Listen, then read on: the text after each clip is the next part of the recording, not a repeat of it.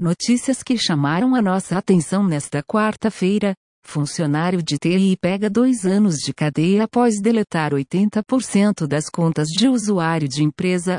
O funcionário havia sido demitido alguns meses antes por descontentamento com seu trabalho de migração de usuários para o ambiente Office 365 em uma companhia norte-americana.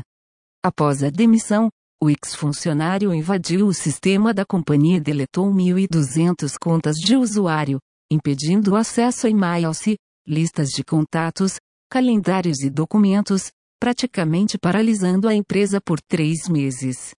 As informações são do site T-Register. Grupos secretos do Telegram são indexados pelo Google.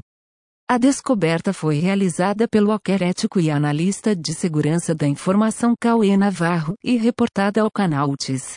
Navarro explica que os grupos indexados podem conter informações confidenciais dos participantes como senhas, números de cartão de crédito, entre outras. Tanto o canal como o pesquisador reportaram a falha ao Telegram, mas não obtiveram resposta até o momento. Projeto de lei prevê a criação do passaporte digital de imunização. O documento criado pelo PL 959 sobre 21 atestaria vacinação contra doenças infecciosas e autorizaria a entrada do portador em eventos e locais públicos, meios de transporte, ou onde haja grande aglomeração de pessoas. As informações são do site Mobility. Elon Musk promete aterrizar em Marte antes de 2030. A SpaceX pousará a nave Starship em Marte bem antes de 2030, afirmou o mega empresário em seu perfil no Twitter. O maior problema, segundo ele, será a autossustentabilidade da Mars Base Alpha, codinome dado por Musk à proposta da primeira base humana em Marte.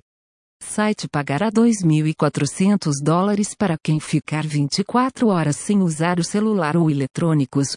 O desafio de desintoxicação digital de 24 horas, proposto pelo site norte-americano, Reviews, ainda vai dar um vale presente de 200 dólares para a compra de um kit para ajudar a passar o tempo como livros ou jogos de tabuleiro.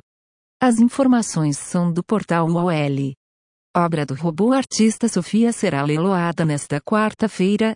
A obra de arte digital foi produzida em colaboração com o artista digital italiano Andrea Bonaceto, conhecido por retratos coloridos e uma inteligência artificial.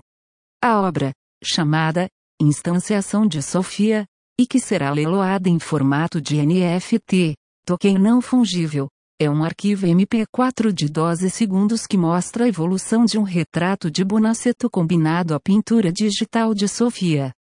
As informações são da Reuters. Pesquisadores estão ajudando IAS a entenderem o que é justo. Os cientistas da Michigan State University afirmam que esse tipo de aprendizado é necessário já que sistemas de inteligência artificial desempenham um papel cada vez maior em decisões importantes, como quem deve receber cuidados de saúde adequados, empréstimos bancários ou um emprego, e também a criação de algoritmos de filtragem de spam ou indicações para o feed de notícias.